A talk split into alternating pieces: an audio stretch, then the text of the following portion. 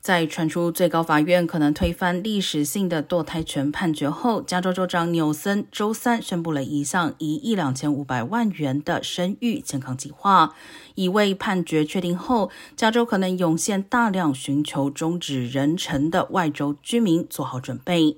这项计划的经费将用在扩大相关服务，帮助支付没有保险者的费用，以及协助相关商业和诊所从有反堕胎法律和反反 LGBT 法律的州迁入加州。